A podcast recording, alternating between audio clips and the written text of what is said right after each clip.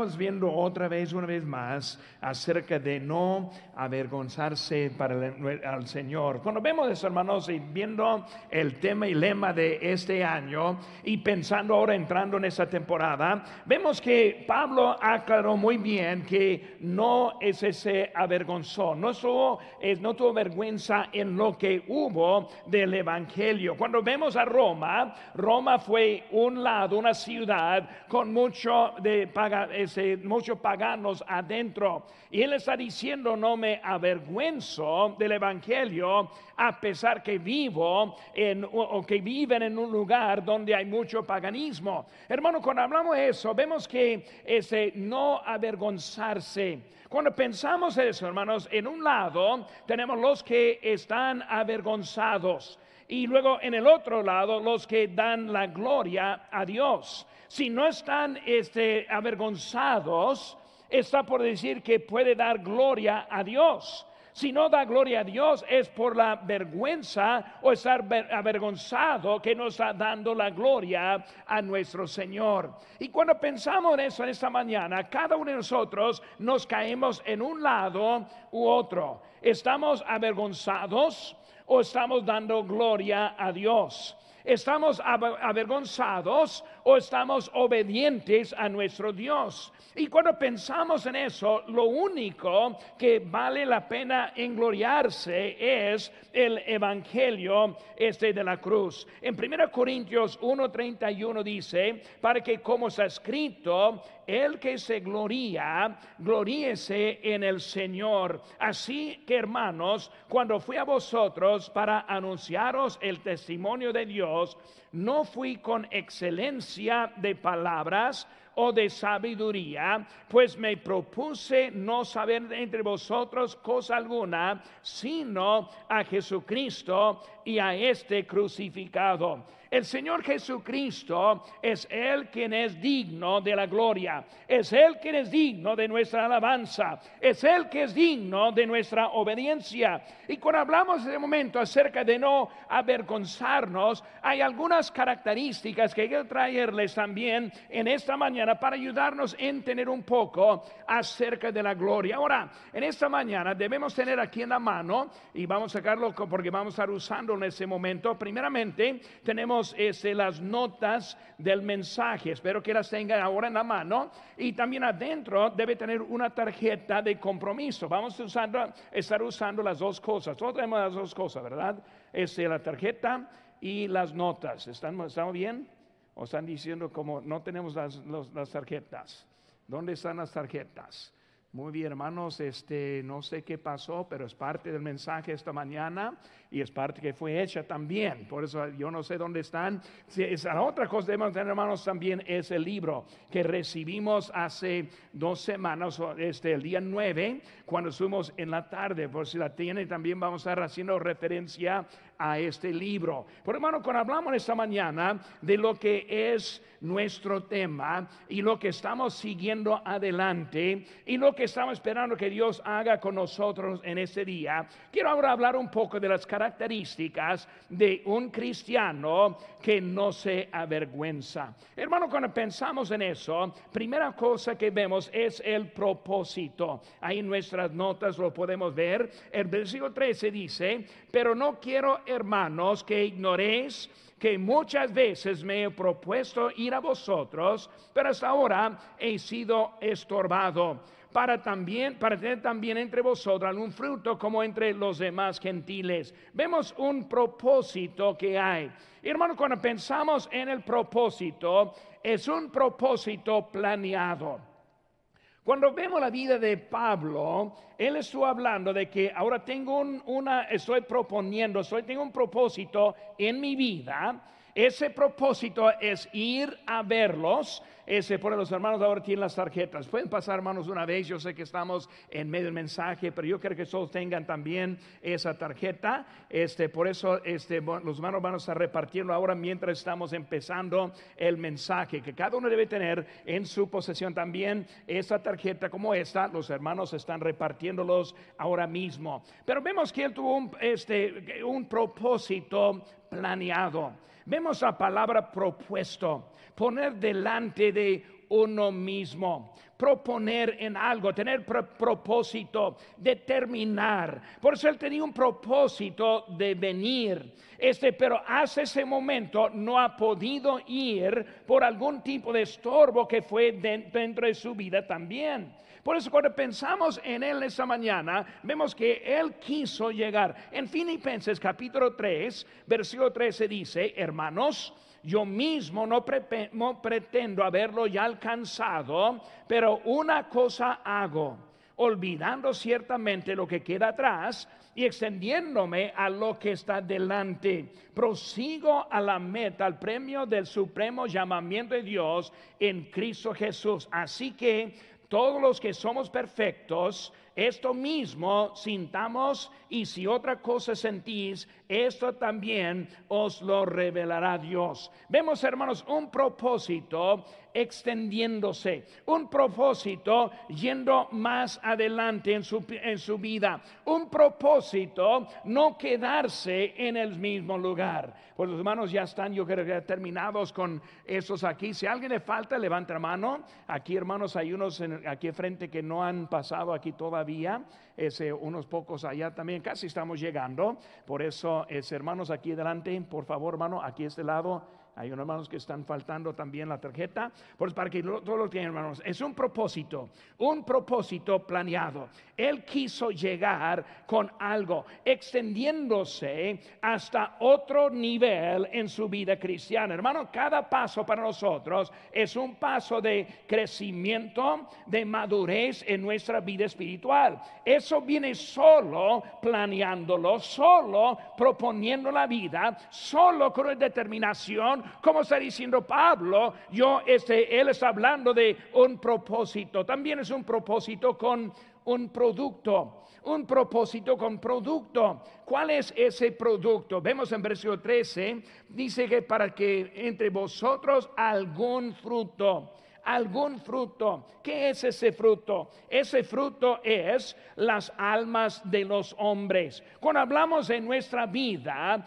Él quería ir no avergonzado, para ir con propósito, y ese propósito fue por almas de los hombres. Y hermano, nuestra vida debe ser una vida designada para llevar a otros para Cristo en cada aspecto de nuestra vida. Por eso en esta mañana venimos aquí para escuchar la palabra, para aplicar las verdades en nuestra vida, para salir obedientes cada aspecto. Nosotros nuestras ofrendas que damos al Señor Señor. Los diezmos que damos es para la gloria y también para los hombres que están perdidos. Enviamos a los misioneros para alcanzar los que están más allá con el Evangelio. Nosotros tocamos puertas, ganamos almas. ¿Para qué? Para extender más también lo que es ese fruto que son los almas. Hermano, nuestra iglesia tiene una prioridad principal que es alcanzar a otros con el Evangelio de Cristo.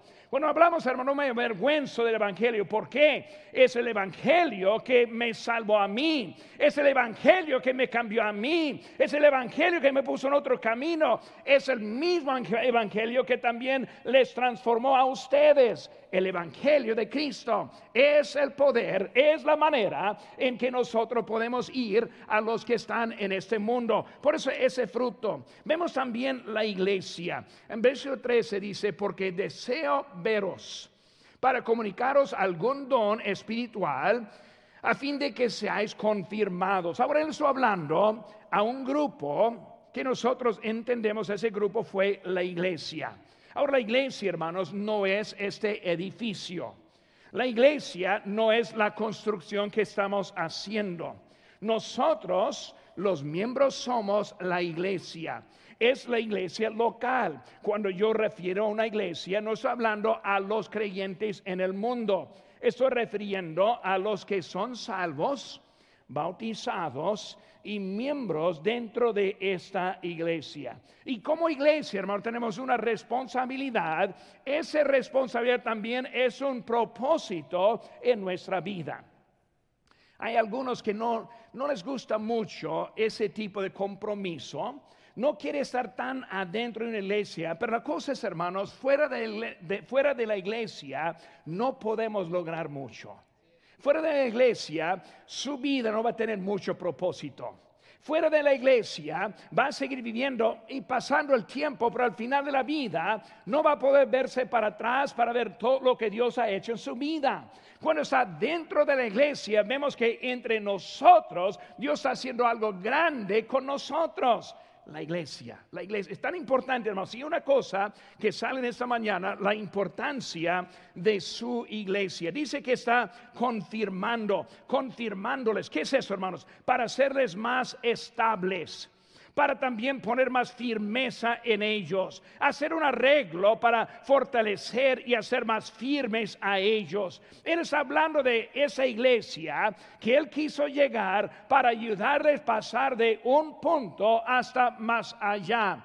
La iglesia en Roma ya estuvo allí, los hermanos ya estuvieron allí, pero Pablo quiso ir para también confirmar con ellos esa necesidad. Ahora, yo sé que la mayoría no tiene los libros, pero es en sus notas, yo creo que tiene las páginas, cuando llega a casa lo puede ver. Ahora, si no tiene uno, si no estoy aquí el día 9, tenemos varios ahí en recibidor que puede recoger en su salida. Pues ahí están disponibles para que los lleve también, una por familia, yo creo, o hasta que se Pero hermano, vemos ahora también como iglesia, ¿qué estamos haciendo como iglesia ahora? Primera cosa que vemos en la página 37 y 38, vemos que queremos ser una iglesia de oración una iglesia de oración. Y cuando vemos, hermanos, como en este librito está ayudándonos y llamándonos a una oración diaria, a una oración en grupos, a una oración los miércoles, un tiempo apartado para orar a Dios. Hermanos, hay poder en la oración.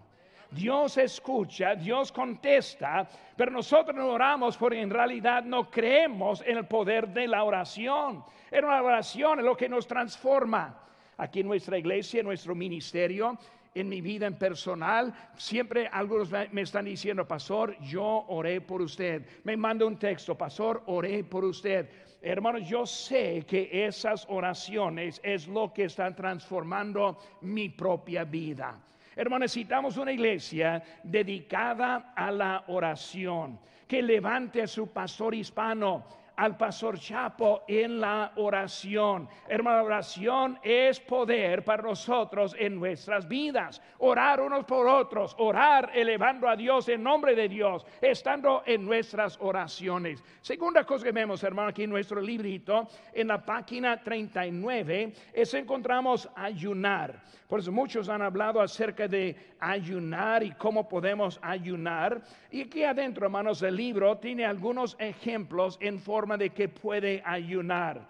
Por eso estamos pidiendo a la iglesia que nosotros, número uno, oremos. Número dos, ayunemos. Y aquí vemos que hay varios ejemplos en eso. Uno puede ayunar de día completo, agua, agua solamente durante el día. Otros un ayuno parcial y luego otros de una comida al día. Otros puede ayunar de un postre.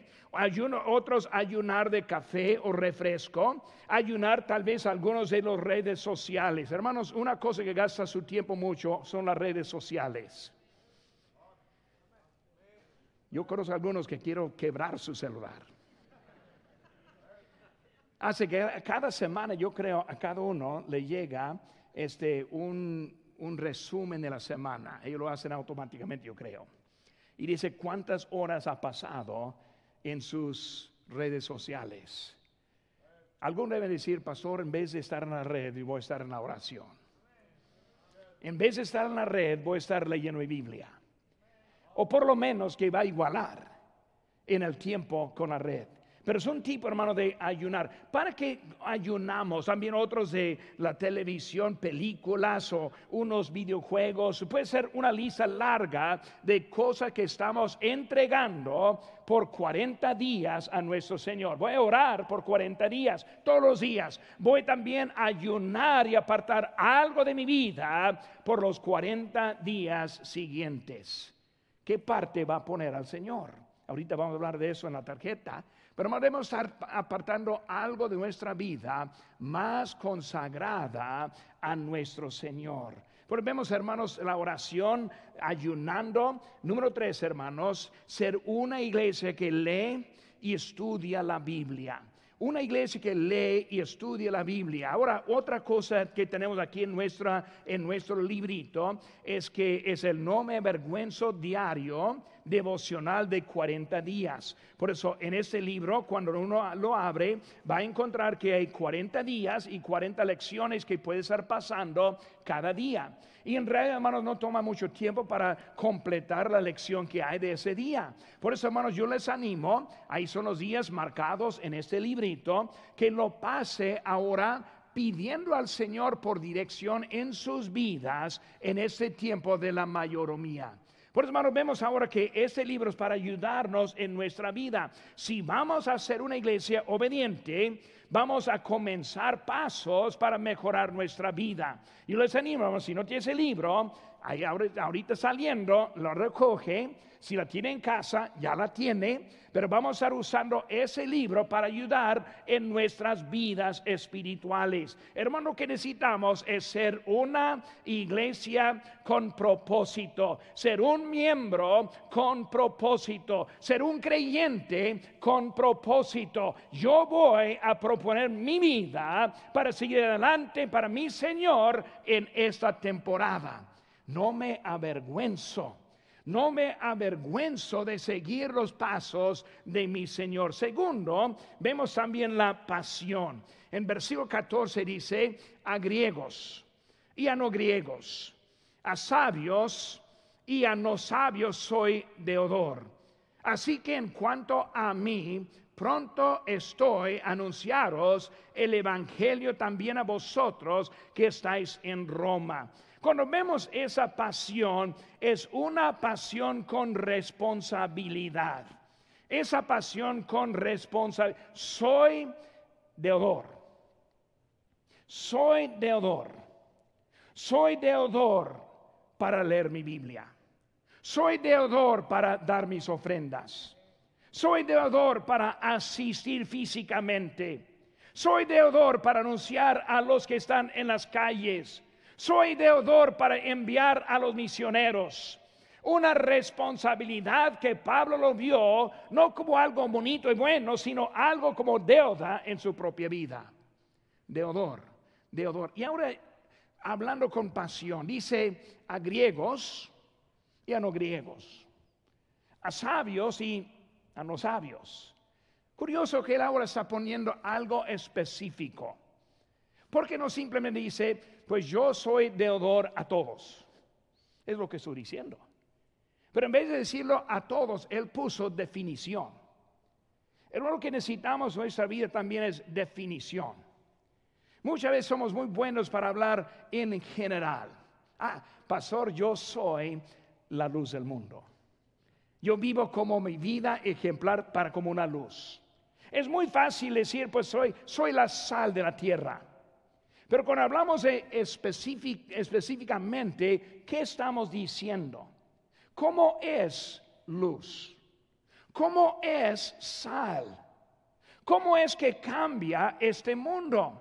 Pablo está diciendo y poniendo definición uno que es griego, otro que no es griego, uno que es sabio y otro que no es sabio, uno de importancia y otro de no importancia, uno que es más en su posición y otros en menos. Él está diciendo específicamente a quién es deudor.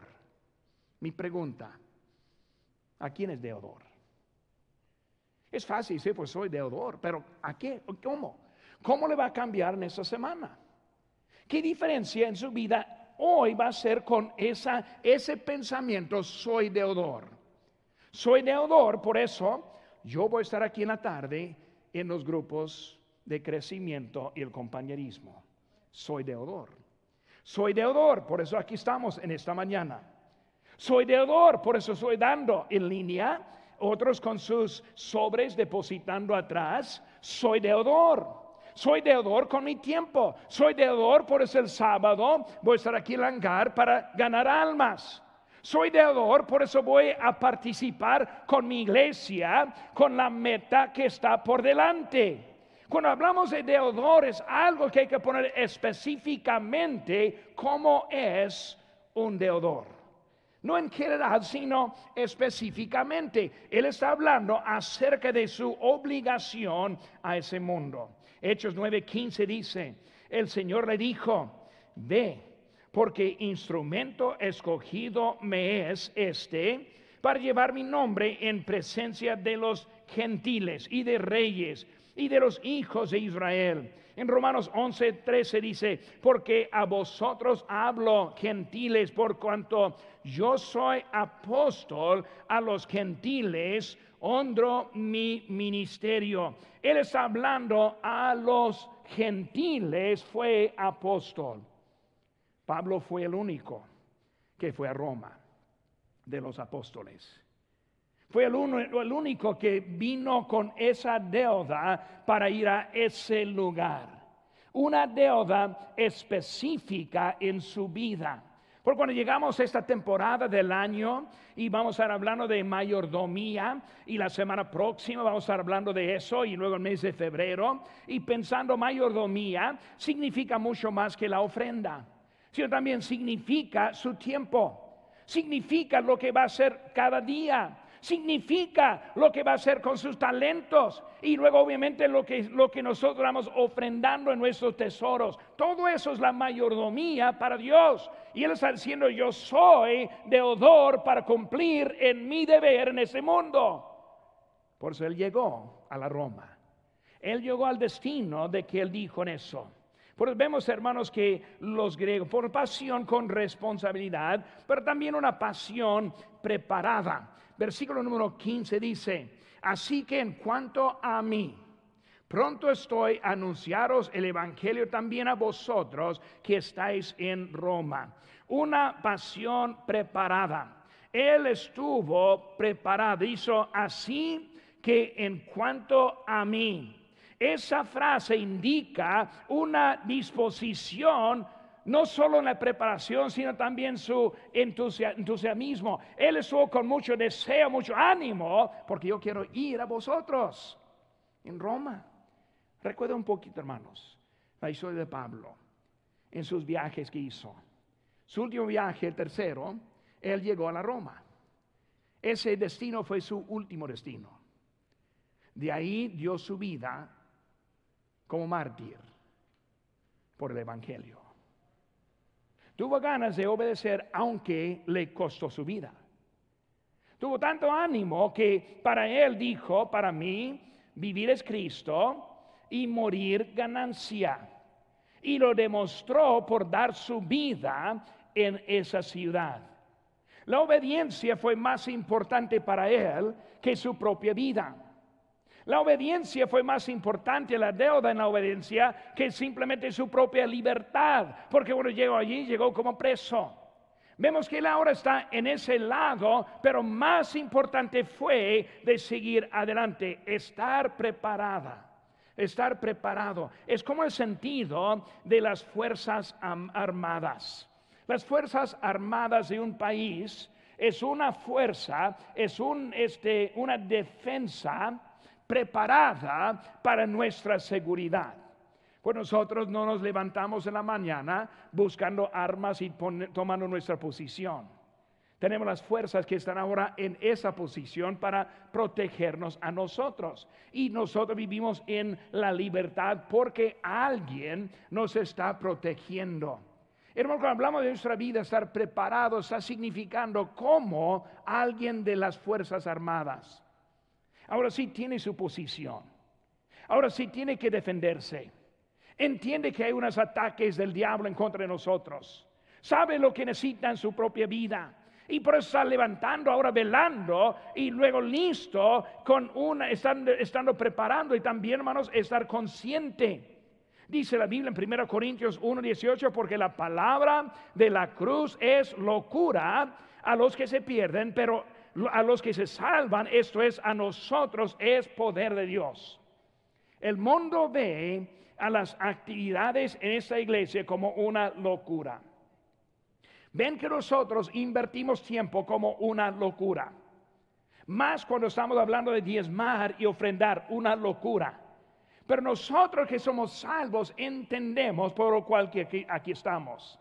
Entendemos el poder que hay en el servicio de Dios. Entendemos el poder que hay en la obediencia a nuestro Señor. Aquí estamos porque nosotros conocemos al poderoso, al todopoderoso, al quien viene un día pronto por nosotros, al quien fue a preparar lugar para nosotros Alguien va a darnos una eternidad en paz y armonía con Él para siempre. Es poder. El mundo anda pensando que han encontrado el gozo cuando su fin es separación. Nosotros entendemos que el fin de nosotros, estar en la presencia de Dios, es por toda la eternidad. Estar consciente, estar consciente de su necesidad. Es una pasión que tuvo para estar consciente. Debemos entender, hermanos, tocamos puertas y ganamos almas porque hay alguien adentro que necesita conocer a Cristo. Si no les alcanzamos, van a ir al infierno para toda la eternidad. Cristo nos envió con ese propósito y debemos tener esa pasión también por lo cual que estamos yendo a ellos una pasión, una pasión. Cuando llego a este tiempo del año y empiezo a, reevaluar mi propia obediencia, lo que yo estoy haciendo, siempre estoy pidiendo, Señor, enséñame, úsame. Yo quiero ser parte de lo que tú tienes para este mundo. Yo quiero ser parte de lo que Dios está haciendo en nuestra iglesia. Y debemos estar entendiendo una pasión por las cosas de Dios. Propósito, pasión Número tres, hermanos, es el poder. Es el poder. No me avergüenzo del Evangelio porque es poder de Dios. Es poder. Pablo eh, eh, no se sintió avergonzado, intimidado, ni temeroso de proclamar el Evangelio. ¿Por qué? Porque es el poder. Es por eso que sigue adelante. Es por eso que quiere andar en su vida. Es el poder que hay. Es el poder, hermanos, de nuestra vida. Cuando pensamos ese poder, el poder en el Evangelio. En el Evangelio. Cuando hablamos del Evangelio, ¿qué es el Evangelio? Pues primero a Corintios 15, 1 dice, además os declaro, hermanos, el Evangelio que os he predicado, el cual también recibisteis, el cual también perseveráis, por el cual asimismo, si retenéis la palabra que os he predicado, sois salvos.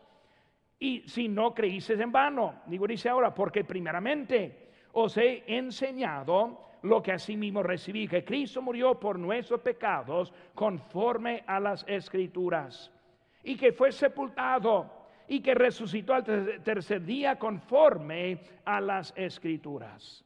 El poder del Evangelio. Nosotros como iglesia estamos congregados no en el poder de la iglesia, menos en el poder de lo que hemos hecho y nuestra construcción como iglesia, sino el poder del Evangelio. Si nosotros no hemos encontrado el Evangelio, ni parte somos de la iglesia verdadera. ser parte de la iglesia comienza con su relación con Cristo. ¿Qué pasó con él? Murió, fue sepultado y resucitó. Y con esa verdad nosotros tenemos la vida eterna. Es el Evangelio. Es lo que nos da el poder nuestra vida. Es lo que nos da la habilidad de seguir adelante. Es esa palabra, e-, ese poder. Primero Corintios 1, 18 dice, porque la palabra de la cruz es locura a los que se pierden, pero a los que se salvan, esto es a nosotros, es poder de Dios. Primero Corintios 2.4 dice, ni, ni, mi palabra ni mi predicación fue con palabras persuasivas de humana sabiduría, sino con demostración del Espíritu y de poder. Vemos el poder que hay. Primera Tesalonicenses 1.5 dice, pues nuestro evangelio no llegó a vosotros en palabras solamente, sino también en poder. Vemos, hermanos, que el Evangelio es el poder de Dios. Pero como vemos ahí en nuestro texto, el lema, lo vemos en nuestras vidas también. Es el poder que nos ha cambiado, transformado para andar adelante en ese mundo tan perdido. Todos andamos quejándonos de este mundo, del presidente, de los gobernadores. Nos quejamos de policías. Nos quejamos de todos lados que hay. Lo que necesitamos, hermanos, son más creyentes con el poder de Dios en sus vidas. Es lo único que va a transformar este mundo.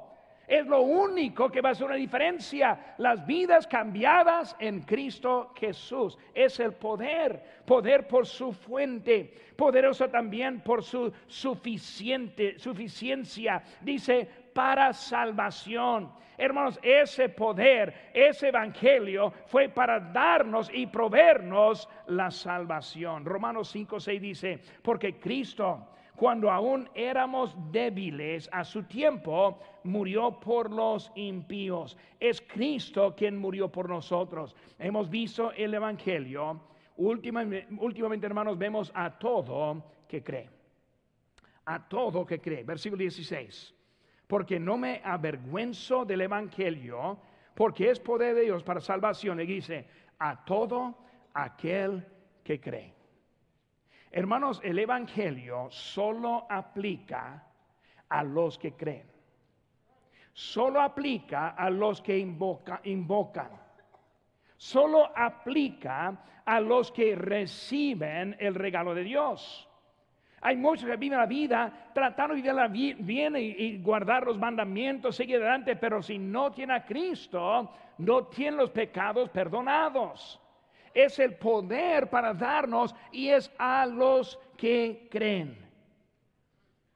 Porque de tal manera amó Dios al mundo que ha dado a su Hijo unigénito para que todo aquel que cree no se pierda, mas tenga vida eterna. Romanos 10, 13 dice, porque todo aquel que invocare el nombre del Señor será salva. Es una invitación para todos, pero es una invitación con restricciones, con límites. El amor de Dios es amor amplio, pero también es un amor con límite. ¿Cuál es el límite? El sacrificio de Cristo aplicado en nuestras vidas. Es el límite. Dios dice, amo al mundo.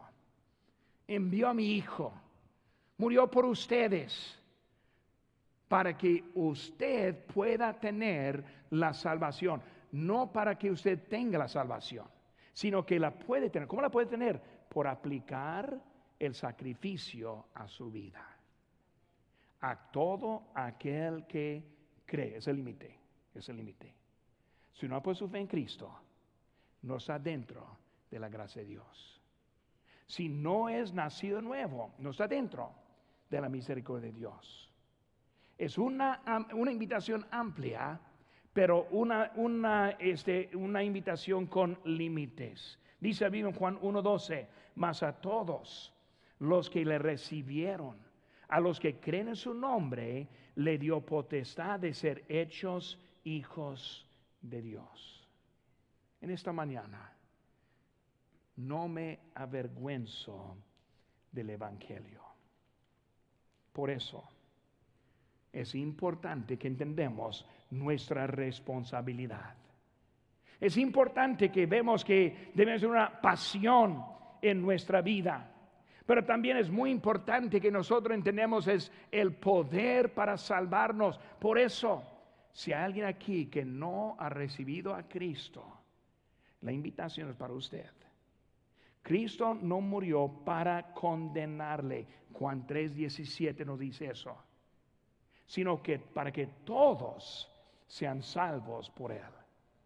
La persona que no tiene Cristo en su corazón, Dios te ama murió por ti. Dio su vida en rescate por ti. Pero la invitación es que tiene que creer en Él. Él no comparte su gloria con ninguno. ninguna religión, ninguna iglesia, ninguna persona, solo en Cristo Jesús.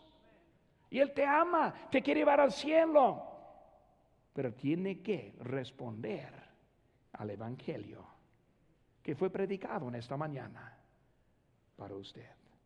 Con su por favor, rostros inclinados.